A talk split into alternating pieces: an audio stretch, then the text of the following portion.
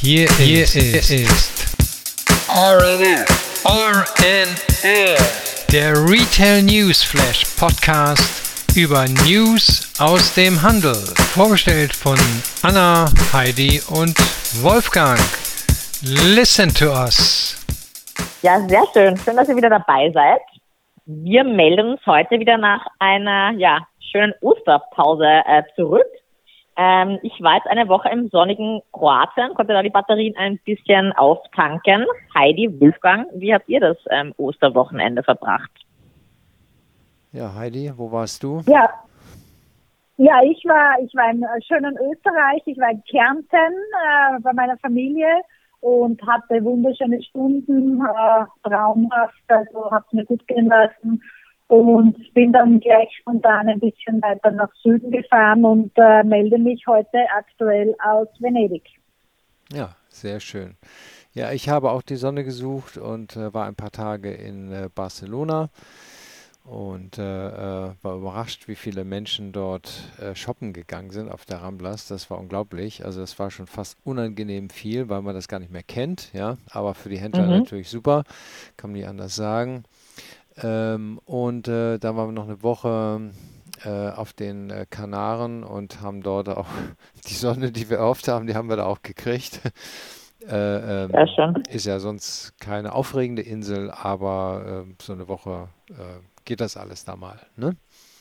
Genau, das ist Vitamin D braucht man ja nach dem Winter. Ja, genau. Ja, genau. Ist so. Sehr ja. gut. Und die Handelslandschaft ist währenddessen auch nicht stille gestanden. Der Frühling ist da und es gibt viel Spannendes zu berichten. Ich würde sagen, wir starten dann direkt mit unserer Kategorie Nummer 1. Kennzahlen und Pressemeldungen.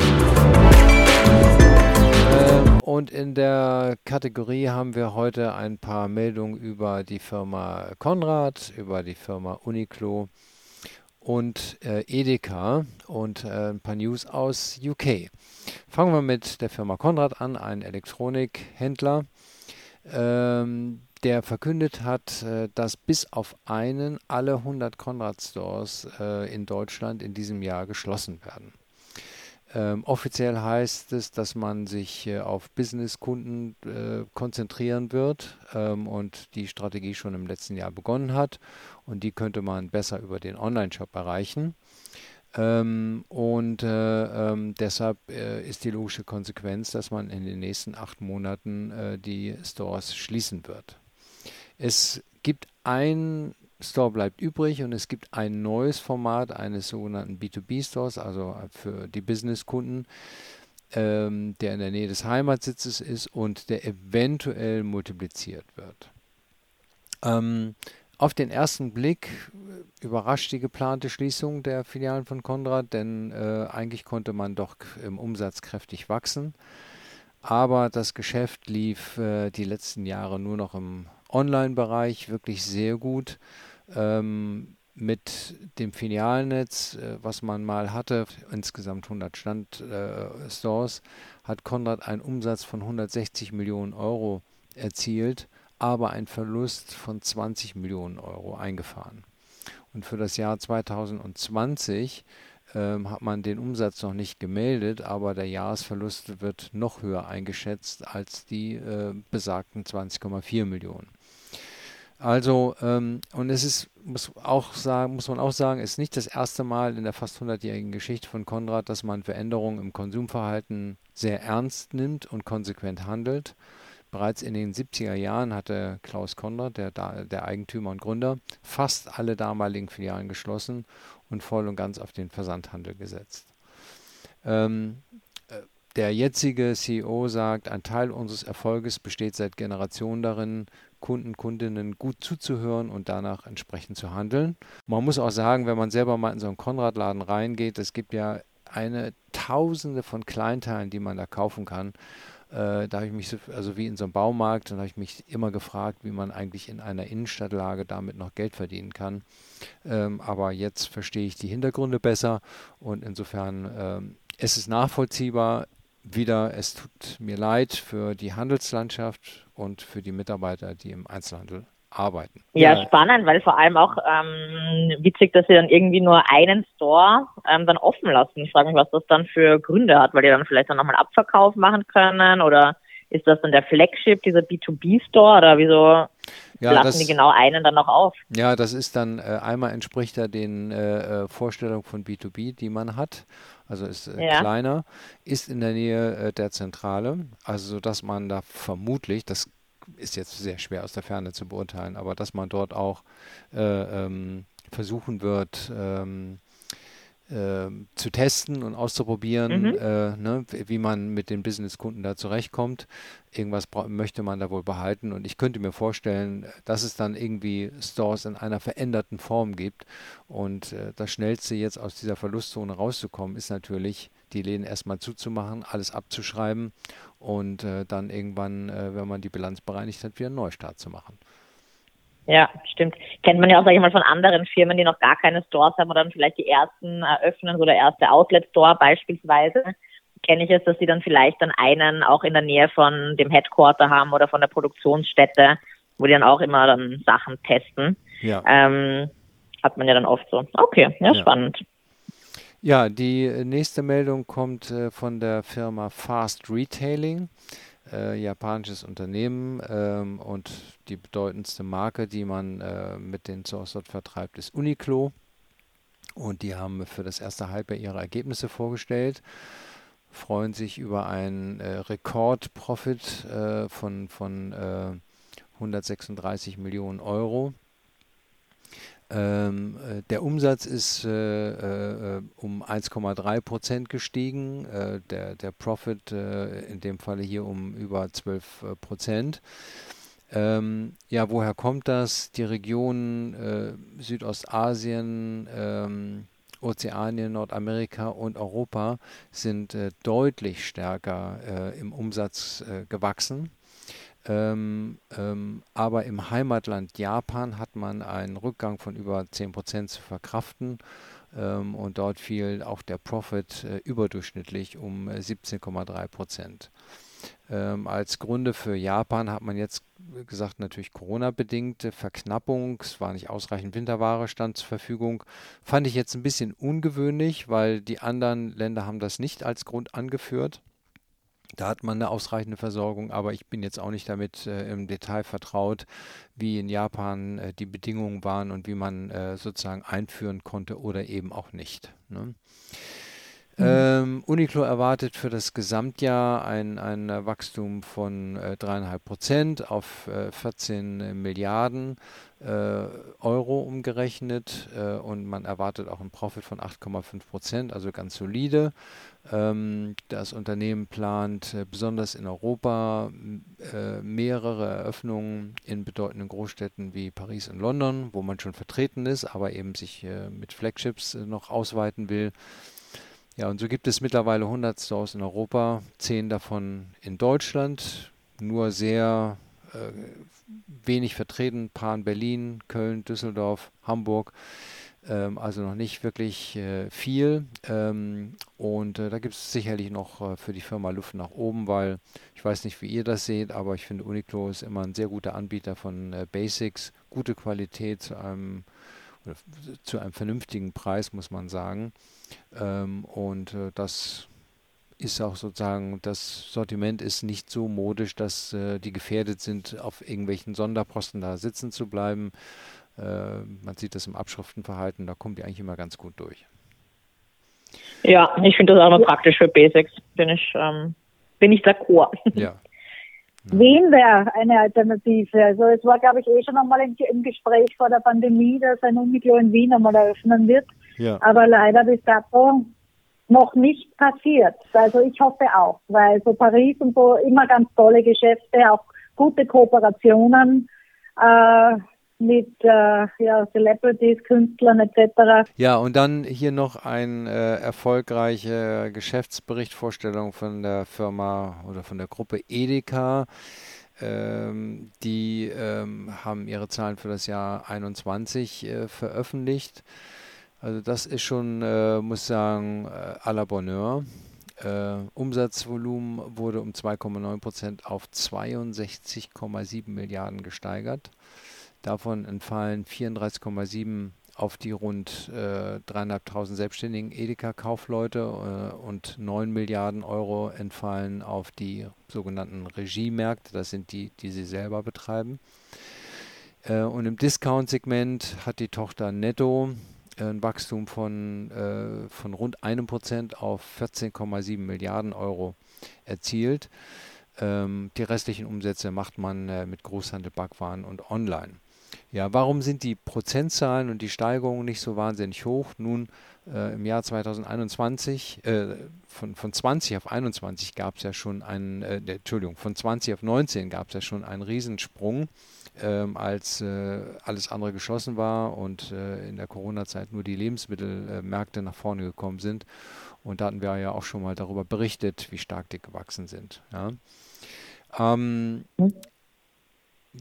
Die haben äh, äh, im Geschäftsbericht äh, wird auch sozusagen darüber berichtet, ähm, ja, was für ein Volumen die Firma so mittlerweile darstellt. Also über 405.000 Menschen arbeiten für die Edeka-Gruppe. Über 405.000 Menschen. Wahnsinn. Wahnsinn ne? ähm, es werden insgesamt 114.000 Stores betrieben mit einer Verkaufsfläche von 11,8 äh, Millionen Quadratmetern. Ähm, da, du weißt das äh, sehr gut, Anna, was das heißt. Da, da passen mehrere Shopping-Center ja. rein. Ne? Auf äh, jeden Fall. Ich habe das mal mit Fußballfeldern ausgerechnet. Das sind 2400 Fußballfelder. Und würde wow. man die aneinander rein, dann kommt man hier auf 237 Kilometer Ladenfläche. Ja? Wahnsinn. 50 Meter Breite. Wow. Also das ist schon, äh, das ist schon Wahnsinn. Ne? Ja, ja ähm, und der, nimmt man den Umsatz von Edeka und Netto, also den, den Einzelhandelsumsatz, dann ist der immer noch annähernd doppelt so groß wie der Umsatz aller in Deutschland äh, äh, handelnden Textilunternehmen. Ja, also ja. da ist dann alles drin, einschließlich online. Das muss man sich nur mal auf der Zunge zergehen lassen. Ja, mhm. also wie viel ja. nur ein, ein wie, wie groß diese Firma ist. Ähm, ja. Interessant fand ich auch, es arbeiten mittlerweile ähm, über 3000 Mitarbeiter in dem Lieferservice Picnic, an dem man maßgeblich beteiligt ist oder den man übernommen hat. Es werden 51 Städte in Deutschland und mit 320.000 Haushalten beliefert. Also ähm, der, der Online-Bereich für Lebensmittel hinkt ja so ein bisschen hinterher der allgemeinen Entwicklung. Aber ähm, ich denke, mit diesem schnellen Lieferservice äh, kommt man da jetzt doch so langsam äh, auf Größenordnung. Ähm, das andere wird nicht so schnell verschwinden, aber ähm, das ist offensichtlich geeignet, um damit äh, die Kunden auf eine andere Art und Weise zu erreichen. ja, da bin ich eh auch gespannt. Ja. Entschuldigung, Wochen. Ja, ich wollte nur sagen, wir, wir haben ja die, die, den Link auch zu dem Geschäftsbericht äh, hinterlegt. Ähm, und äh, da hat man das schön aufgearbeitet, so ein paar Daten und Fakten. Äh, lohnt sich wirklich mal, das zu überfliegen, was die auch alles machen, was die ausprobieren mit Digitalisierung, neuen Konzepten, äh, Geschäfte, Geschäftsgestaltung. Also finde ich schon wirklich bemerkenswert. Ne? Ja, sehr, auf jeden Fall sehr spannend, ähm, ja. weil du gerade diesen Online-Lieferservice da ähm, aus, ähm, ausgesprochen hattest bin ich ja auch mal interessiert, ähm, wie schnell oder ob das jetzt auch passieren wird, wenn man diese ganzen Gorillas, Flink, Volt ja auch in zehn Minuten liefern.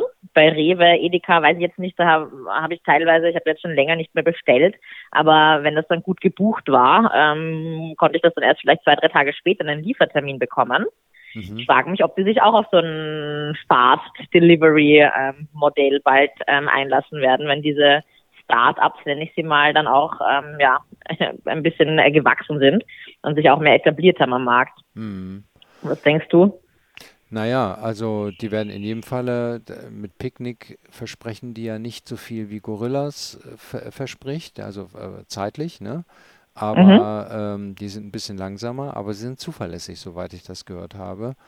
Ähm, ja. Und ähm, sie wachsen geräuschlos, während Gorillas ja sozusagen mit viel Getöse da auch äh, Ärger hat mit seinen Mitarbeitern, Streiks und so weiter. Also ja, ich glaube, die machen das eben auf die deutsche Art und Weise, die passend für Deutschland ist und Gorillas funktioniert in anderen Ländern super gut, aber ja, ich bin, ich bin gespannt. Da ist ja noch nicht so Ja, wir schauen, wir, wir, beobachten weiter. Ja, genau. genau. Mhm.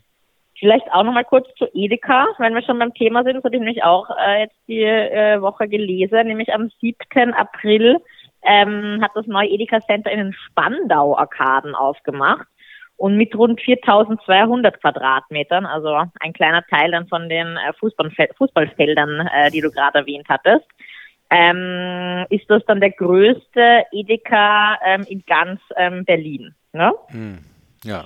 Und da arbeiten 100, äh, ein 100-köpfiges Team arbeitet da mit 60.000 ähm, Artikeln. Nicht so schlecht, ne? Ja. ja, wissen wir da auch Bescheid. Die Lebensmittelhändler, die sitzen auf gefüllten Kriegskassen, auf Ideen und äh, ähm, die treiben das voran. Ne? So ist es. Ja. Genau. Von äh, Deutschland dann ähm, was Spannendes, was ich auch gelesen habe, aus Großbritannien. Und zwar soll da nämlich ein neues britisches Gesetz äh, Leerstand ähm, entgegenwirken. Und zwar will die britische Regierung Eigentümer zwingen, ihre Ladenlokale zu vermieten, ähm, berichtet die Daily Mail. Äh, das soll Teil eines Revitalisierungsplanes ähm, der britischen High Streets ähm, sein. Ähm, der Vermieter wird dann dabei äh, gezwungen, wenn das Ladenlokal länger als sechs Monate leer steht, ähm, dieses zu vermieten. Äh, die Vermieter haben dann eine kurze Schonfrist und ähm, ja, wenn das dann diese sechs Monatsperiode dann da abgelaufen ist, ähm, sollen sich dann lokale Behörden, werden sich dann einschalten und starten dann ja ein Auktionsverfahren für ja an der Mietfläche interessierte Beteiligte. Und dann kann man das sich sozusagen ersteigern, da das ähm, Ladenlokal. Das neue Gesetz soll auch in der Rede von äh, der Queen im nächsten Monat erwähnt äh, werden und ist Teil der Leveling Up and Regeneration Bill. Mhm. Ähm, immerhin stehen in Großbritannien noch einer von sieben Stores leer und dem soll dann damit entgegengewirkt werden. Ja, das ist doch mal eine Maßnahme, ne? Ja, mal ein Ansatz, ne? Ja. Spannende Idee. Hm. Ich habe das nämlich auch mal gehört, dass, ja, ich meine, wenn man in Paris spaziert oder ich weiß nicht, ob du die, wie das, wie du es in Barcelona empfunden hast, Wolfgang, aber ich habe das auch von einigen Beteiligten gehört, die Mietflächen halt auch suchen, auch wenn Leerstand auf den Flächen ist. Die Vermieter gehen halt teilweise von ihren Mieten nicht runter mhm. ähm, und halten die Flächen halt dann so lange leer, bis vielleicht dann bessere Zeiten dann an, ähm, anstehen wieder ja. äh, bevor sie da jetzt mit den Mieten dann runtergehen. Ja, ja. weiß es nicht genau, wie das in Großbritannien ist, aber mit, einer mit der Maßnahme gibt es halt dann auch kleineren, finanziell nicht so starken in den High Streets dann die Möglichkeit, da auch dort zu öffnen. Vielleicht. Ja, es zeigt aber auch äh, ehrlicherweise, ähm, welche Bedeutung der Einzelhandel äh, ähm, in der öffentlichen Wahrnehmung in England hat. Mhm. Die ist mhm. nämlich deutlich höher. Also es gibt äh, keine Zeitung, die nicht einmal am Tag über irgendeinen Einzelhändler berichtet. Ja, äh, das wird alles da diskutiert und offengelegt und und äh, das ist äh, nicht so schlecht angesehen wie zum Beispiel jetzt. Ich kann jetzt hier nur besonders für Deutschland sprechen, wo der Einzelhandel immer noch so gesehen wird. Naja, äh, was sind schon dreieinhalb Millionen Menschen, die da arbeiten und das Geld, was da verdient wird, das ist doch alles nichts gegen Mercedes und Raketen und ich weiß nicht was alles. Also ähm, das ich finde, es ist ein Ausdruck, dass die Regierung sich darum kümmert, dass sogar die Queen äh, dazu beitragen wird, dass in den Innenstädten diese Vermietungen vorangetrieben werden und die Innenstädte lebendig bleiben. Das finde ja. ich gut. Ja? Super, ja. Wir sind gespannt, äh, was das in der britischen, ja, im Retail Landscape auslösen wird und schauen jetzt mal auf die anderen Märkte, was da vielleicht schon vermietet und eröffnet wurde. Nächste Kategorie. Neue Öffnungen und neue Formate.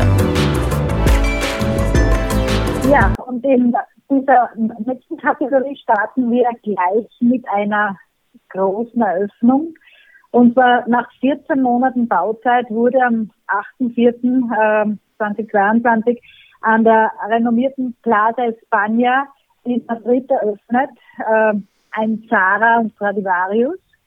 Und zwar, das war die erste Einweihung von Marta Ortega, die nach der Übernahme der Präsidentschaft der Gruppe nun jetzt am Zug ist. Zara hat zusammen mit Stradivarius 9000 Quadratmeter eröffnet, also richtig viel Platz natürlich auch für die Produkte.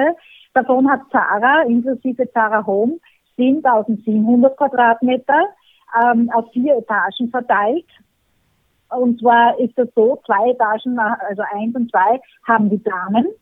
Ähm, wobei auch in der Damenabteilung im ersten Stock die Cara Beauty Cosmetics ähm, Bereiche statt, also äh, vorhanden sind und die Abteilung Online-Kollektion mit einem Roboter-Silo, der eine Kapazität von bis zu 1500 Bestellungen äh, ähm, übernehmen kann.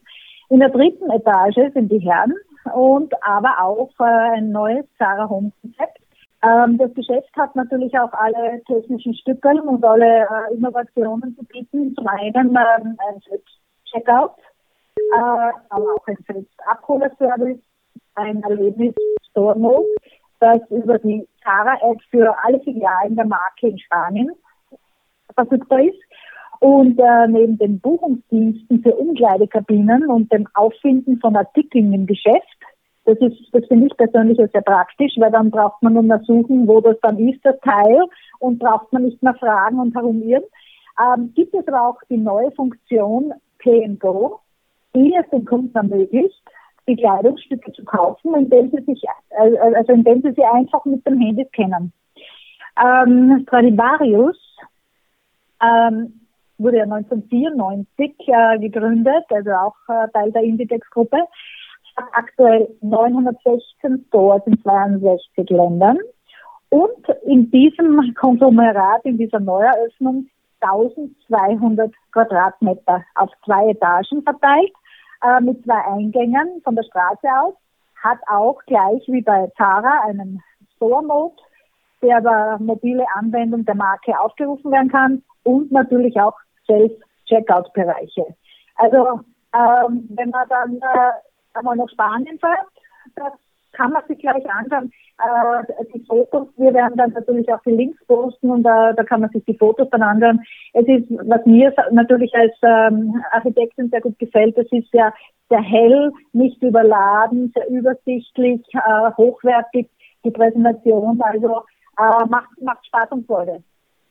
Von äh, Madrid, wir machen halt eine Europareise, eine kleine, von Madrid, Anna, das führt uns jetzt direkt nach London.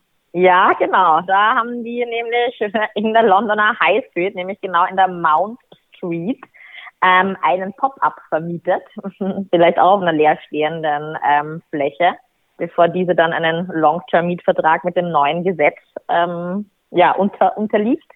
Und zwar Balenciaga. Die wollen nämlich ihre Le Cagole Bag feiern und äh, zelebrieren. Ähm, sagt euch die was? Habt ihr die im äh, Auge, wie die ausschaut, diese berühmt-berüchtigte Le Cagole? Und ich weiß gar nicht, wie man das richtig ausspricht. Das ist so länglich, die, oder? So. Ja, genau, genau, genau. Die, diese, Kim Kardashian Bag. Genau, genau. Ja, und die wird jetzt gefeiert mit einem, ja, sehr, ja, eye-catchy Pop-up, ähm, nämlich der Store ist komplett in pinkes ähm, Fell eingekleidet. Also das heißt wirklich die Tische, ähm, der Boden, die Decke, äh, die ganzen Möbel. Ähm, erinnert mich ein bisschen an die Idee, ähm, wir hatten berichtet, äh, liebes Kind, als die eröffnet hatten, ihre Stores in Wien und Salzburg und Berlin, hatten die ja den Store komplett in Latex äh, gekleidet. Und Balenciaga macht es jetzt mit dem kleinen Pop-up, wo es dann eben diesen Kagole-Bag in den verschiedensten Farben ähm, ja, zu erkaufen gibt und Größe natürlich. Ähm, wer noch nicht bereit ist für so eine Tasche, ja, ich glaube, die liegt so zwischen 1500 äh, ja, 500 und geht halt dann je nach Größe dann noch ähm, weiter nach oben preislich. Ähm, es gibt auch, sag ich mal, ja, ähm, Geldbörsel oder solche Card, äh, Cardholders, ähm, auch von der gleichen Linie, wer mal da kleiner anfangen will.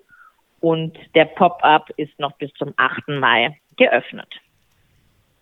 Aber spannend, ja, das, äh, Pink ja. anscheinend ist wirklich, äh, Pink ist das neue Schwarz, muss ich sagen, weil egal wo das Auge reicht, da ist seit der Modenschau und Valentino äh, vor ein paar Wochen, der, wo ja alles im Pink war. Ja, stimmt, ja. Äh, ist Pink nicht mehr wegzudenken. Also da hier in Venedig, der, der Balenciaga so ist auch Pink zugeklebt, der war so halb transparent, also man kann noch reinschauen.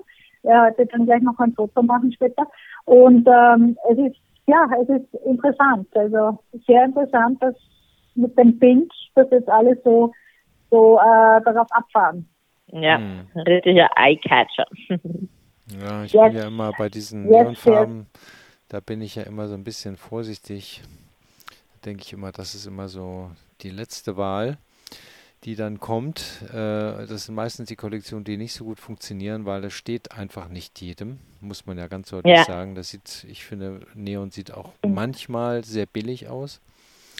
Mhm. Und mhm. äh, ähm, das ist mit Abschriften verbunden und danach kommt dann sozusagen doch eine Beruhigung. Das ist meine persönliche Beobachtung der letzten Meinung. Jahre in der Mode. Ne?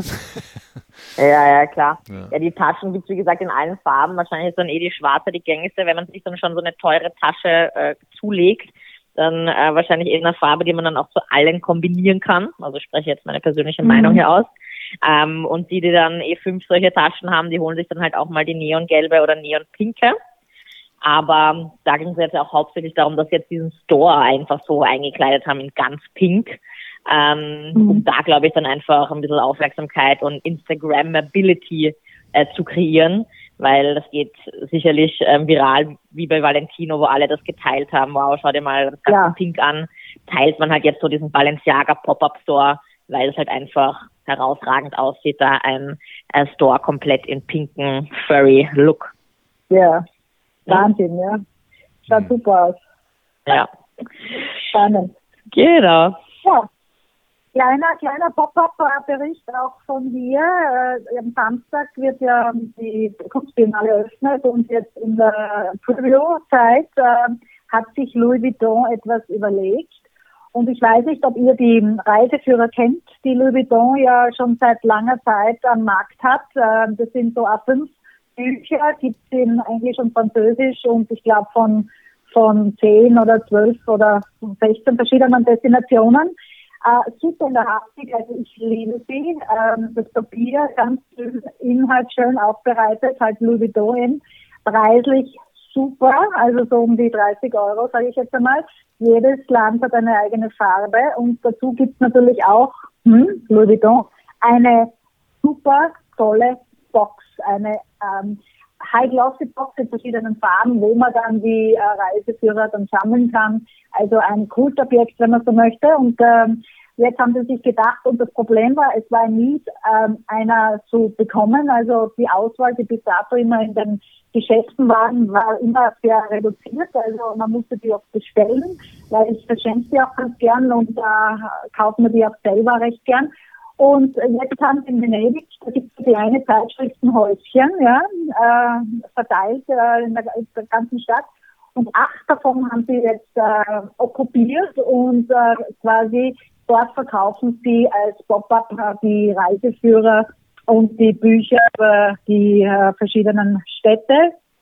Und das schaut recht toll aus. Ich habe schon Fotos von drei Stück gemacht. Also eins ist natürlich gleich beim Markusplatz, dann Campo San Angelo und so weiter und so fort alle sehr süß, süß und äh, mit den bunten, also dunkelgrün der Hintergrund äh, des Häuschens und dann halt die bunten Reiseführer. Also tolle Geschichte und natürlich äh, für die Biennale auch eine super Ausstellung im, im äh, Geschäft ähm, ähm, letzten Stock äh, sehenswert für alle, die nach Venedig kommen wollen. Ähm, anschauen bitte. Ja, klar, sehr süß. Sehr, sehr ich freue mich auf Fotos. Ja. Und hast du, hast du das schon gesehen in, in Live und in Farbe sozusagen? Ja, ich habe das alles schon gesehen und sel selbst fotografiert und bin total, ich war total entzückt, weil wie gesagt, äh, diese Reiseführer ähm, so äh, wirklich tolle, ein tolles Produkt sind und äh, aber sehr unbekannt eigentlich, weil es ja nie groß da liegen in einem in, in einem Store, in einem Louis Vuitton Store weil natürlich dass die, die Preisklasse eine ganz andere ist. Aber wie gesagt, ich kann, ich kann auch die Reiseführer nur empfehlen, weil äh, da passt natürlich die Haptik, äh, die Optik und der Inhalt äh, sehr zusammen und äh, äh, die Größe auch nicht zu schwer, also passt in jede Louis Vuitton Tasche oder auch andere, äh, wenn man verreist. Also gibt es auch, gibt's auch digital diese Louis Vuitton äh, ja, ja. Hm. Just for Info, ja. Ja, kannst du mal sehen. Du als Marke kannst du überall hingehen und alles machen, ne? und alles besser machen. Ja. Ja, alles besser machen, nehme ich mal als Stichwort. Äh, ähm, das versuchen IKEA und HM zusammen jetzt auch zu machen. Äh, denn die haben sich zusammengetan, um an einem neuen Konzept zu arbeiten. Ähm, unter dem Namen Atelier 100 werden Designer, Hersteller dazu aufgefordert, innovative Produkte äh, in diesem Store zu präsentieren ähm, wird im Mai eröffnet werden und äh, ist in äh, der, der Store liegt in äh, Liver, das ist in Hammer, Hammersmith, West London. Ähm, und äh, das soll eben ein, ein kreativer ja, Meeting und Workplace für Designer äh, werden und sein. Bewerber ähm, erhalten äh, 10.000 Pfund um ihre Ideen in kommerzielle Produkte äh, weiterzuentwickeln und umzusetzen. Äh, Bedingung ist, dass die Produkte zum Mitnehmen geeignet sein müssen. Und äh, ähm, diese neu entwickelten Produkte werden dann ähm, ab Oktober verkauft werden. Ähm, und äh, ja, da darf man darauf gespannt sein, was da für Produkte und welche Art da rauskommen. Also skandinavisches Design ist ja auch immer sehr praktisch und sehr einfach. Ja, wir jumpen jetzt wieder zurück nach Italien, zwar nicht nach Venedig, aber in Mailand hat sich auch was getan, der Fashion Metropole. Und zwar Dolce Gabbana eröffnet seinen ersten Home Store auf rund 1200 Quadratmetern ähm, auf der Via Corso di Venezia. Oh. ähm, ja, das ist sicherlich was für dich, Heidi. Äh, die Räume sind zeitgenössisch und linear eingerichtet, ähm, so berichtet äh, die italienische Presse. Ähm, die neutralen Farben, weiß ich muss jetzt korrigieren, ob das überhaupt neutrale Farben sind, ähm, weiß, schwarz und grau, äh, stellen die Kollektion in den Mittelpunkt und ähm, ja, so wird die Kollektion dann auch zur äh, Protagonistin in diesem ähm, Ambiente. Die Räumlichkeiten sind auch durch ähm, ja, diverse Displays ähm, getrennt. Die sind dann umrahmt aus schwarz lackierten Holz oder Glas und heben eben die verschiedenen Themenbereiche der Home-Kollektion ähm, des Deutschland Gabbana Stores hervor.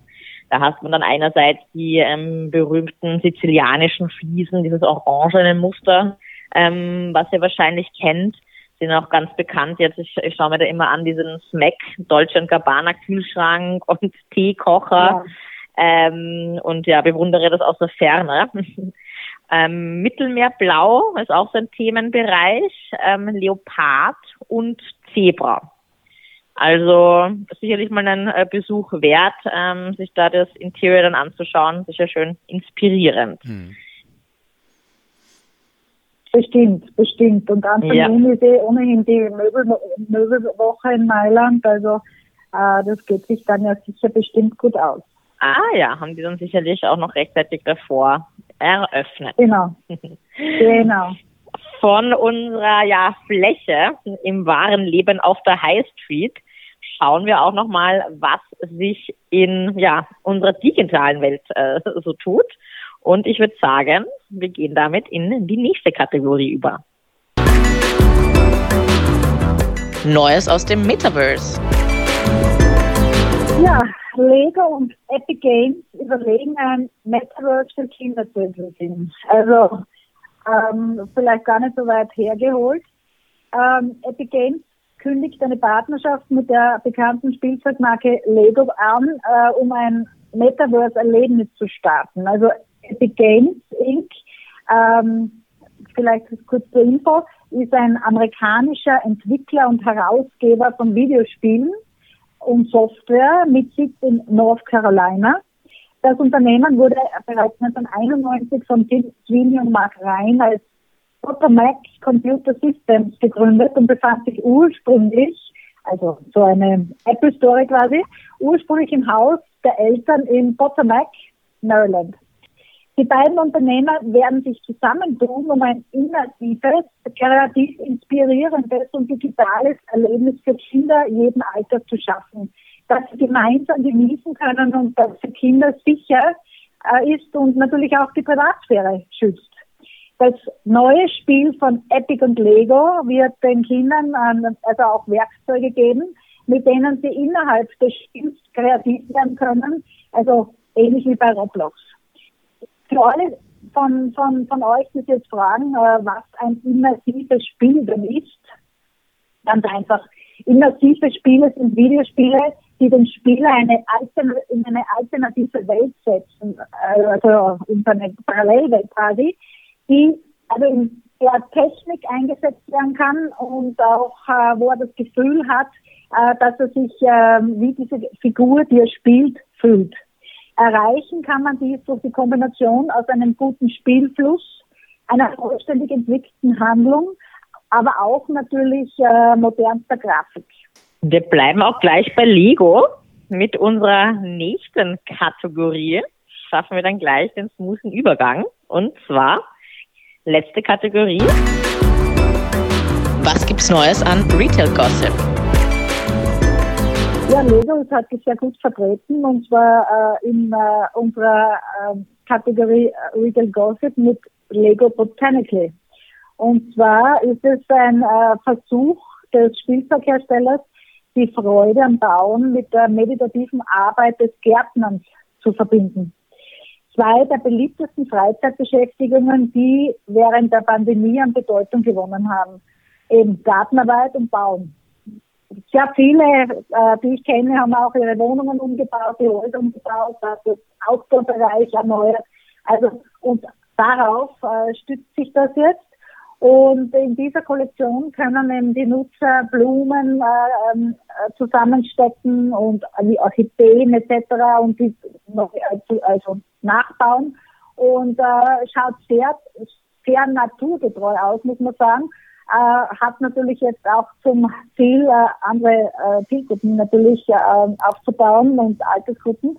Und ähm, ich finde finde sehr schön. Also äh, ich weiß nicht, ob ihr die Fotos schon angeschaut habt, aber äh, es ist äh, hätte ich jetzt nicht gedacht, dass das jetzt so mit Lego so, so, so ging. Mhm. Also, ah, das sieht ja wirklich super aus. Ich habe das gerade aufgemacht. Ich habe mir jetzt vorgestellt, dass du das jetzt berichtet hast, dass man dann in den Lego-Bausteinen oder Lego-Menschen kann man jetzt da die Orchidee dann in den Garten pflanzen. Aber ich habe das jetzt nicht ähm, so mitbekommen, dass man da ja wirklich einen kompletten Blumenstrauß, auch größenkonform zu echten Blumen genau, oder Kakteen genau. da bauen kann. Also mhm. das sieht schon genau. dekorativ aus, muss ich sagen. Ja. Ja, das stellt man dann hinein, äh, so, so im, ins Wohnzimmer zum Beispiel, und das äh, ja, schaut, schaut toll aus. Also ich finde, ich find, das schaut toll aus. Und ja. haltet natürlich auch länger halt so ein echtes lebendiges Teil. Ja? Also, genau. äh, ist einmal, ist ja. einmal eine ganz neue Idee und außerdem, es ist meditativ, wenn man da zusammenbastelt, das kann die ganze Familie machen, da redet man wieder mal, schaut man nicht ins Handy, also ähm, ich finde es gut. Also ich finde es gut. Ja, es ist ja fast Metaverse. Wolfgang hat lieber schon einen echten Bonsai zu Hause stehen. Die Lego-Plastik-Version. Ja, solange das noch erlaubt ist, mache ich das. Ja. ja. äh, von von äh, äh, Lego, äh, die haben, glaube ich, auch mal künstlich Geld hergestellt, zu echtem Geld nämlich äh, äh, zu den Milliardären dieser Welt. Das US-Magazin Forbes bringt ja jedes Jahr raus eine Rangliste der Superreichen. Und äh, da ist doch jetzt hier ein junger Mann aufgetaucht aus Deutschland, der 19 Jahre alte Kevin Lehmann, dem äh, die Hälfte der Drogeriemarktkette DM gehört. Ähm, über ihn ist wenig bekannt, sein Vater noch weniger, der ihm das vererbt hat. Ähm, aber die Amerikaner schätzen sein Vermögen auf 3,3 Milliarden Dollar und damit verdrängt er die 23 Jahre alte amerikanische Glamour-Tochter und Modeunternehmerin Kylie Jenner, die 2020 mhm. laut Forbes die jüngste Milliardärin der Welt gewesen sein soll. Ja, wer ist der Vater? Vater Lehmann war Eigentümer der Pfannkuch Handelsgruppe, die in Süddeutschland und Sachsen zu ihrer besten Zeit mehr als 200 Filialen besessen haben soll. Äh, darunter auch die sogenannten Kolosser-Supermärkte. Ähm, die hat er jedenfalls 1997 äh, verkauft an die Spar für 200 Millionen Mark noch. Ne? Das war aber damals schon sehr viel Geld. Und äh, seit 1973 ist äh, Lehmann schon an DM beteiligt. Denn es gab damals den äh, Gründer, Drogistensohn äh, Werner, äh, der sozusagen äh, ein, ein neues Konzept gemacht hat. DM ist ja bekannt. Äh, dem fehlt aber das Geld für die weitere Expansion. Ähm, und äh, ja, man musste, wollte sich auch ein bisschen beeilen, weil die Preisbindung für Drogerieprodukte gerade aufgehoben war. Und in der Zeit sind ja viele Unternehmen entstanden, wie Rossmann, wie Butnikowski, wie Schlecker und eben auch DM. Naja, und der, der äh, Lehmann gab eben sein Geld und äh, erhielt im Gegenzug die Hälfte der Anteile. Ähm, ich nehme an, das war nicht, äh, das war ein gutes Geschäft, äh, was er damals gemacht hat, denn heute ist DM die größte Drogeriekette Europas mit fast 3900 Filialen, mehr als 12 Milliarden Euro Umsatz und 66.000 Beschäftigten. So, und nun die Hälfte davon gehört jetzt äh, Ken David Lehmann, dem Sohn. Ähm, sein Vater soll ihm das schon vor einer Weile überschrieben haben. Ähm, der Gründer von DM, Götz Werner, ist Anfang Februar verstorben.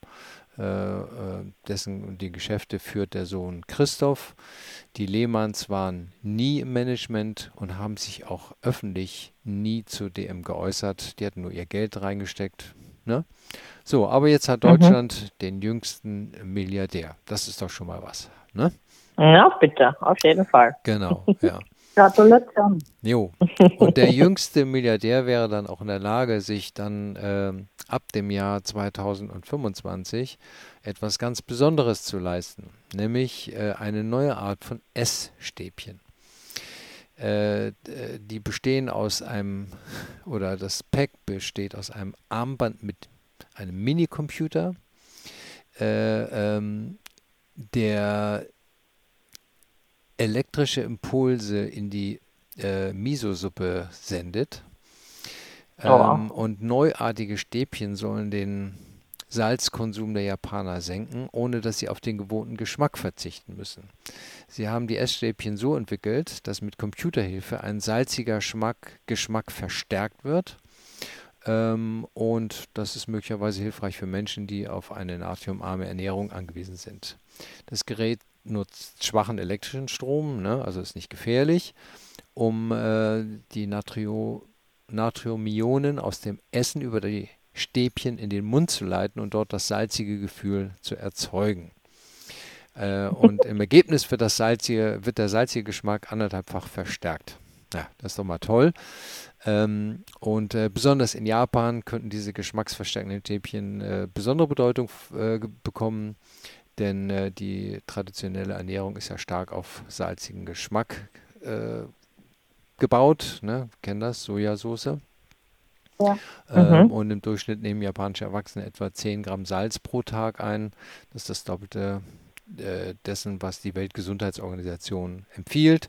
Andere Länder, wie zum Beispiel Portugal, haben das so gelöst. Äh, da kriegt man, da stehen keine Salzstreuer mehr im Restaurant auf dem Tisch. Da muss man separat nachfragen, äh, damit das Ach. nicht automatisch drauf gemacht wird. Aber hier wird das jetzt der Geschmack künstlich erzeugt.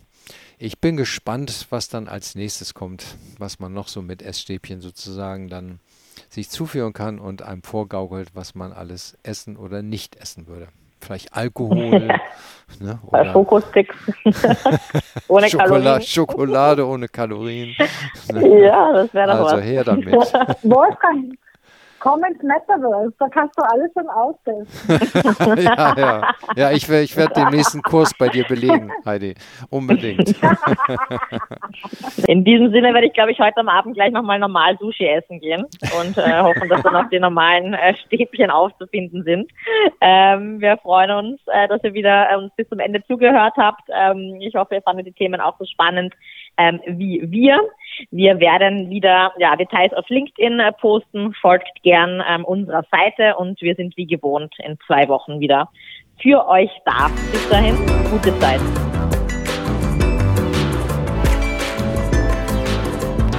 Das war's mal wieder von RNF, dem Podcast über News aus dem Handel.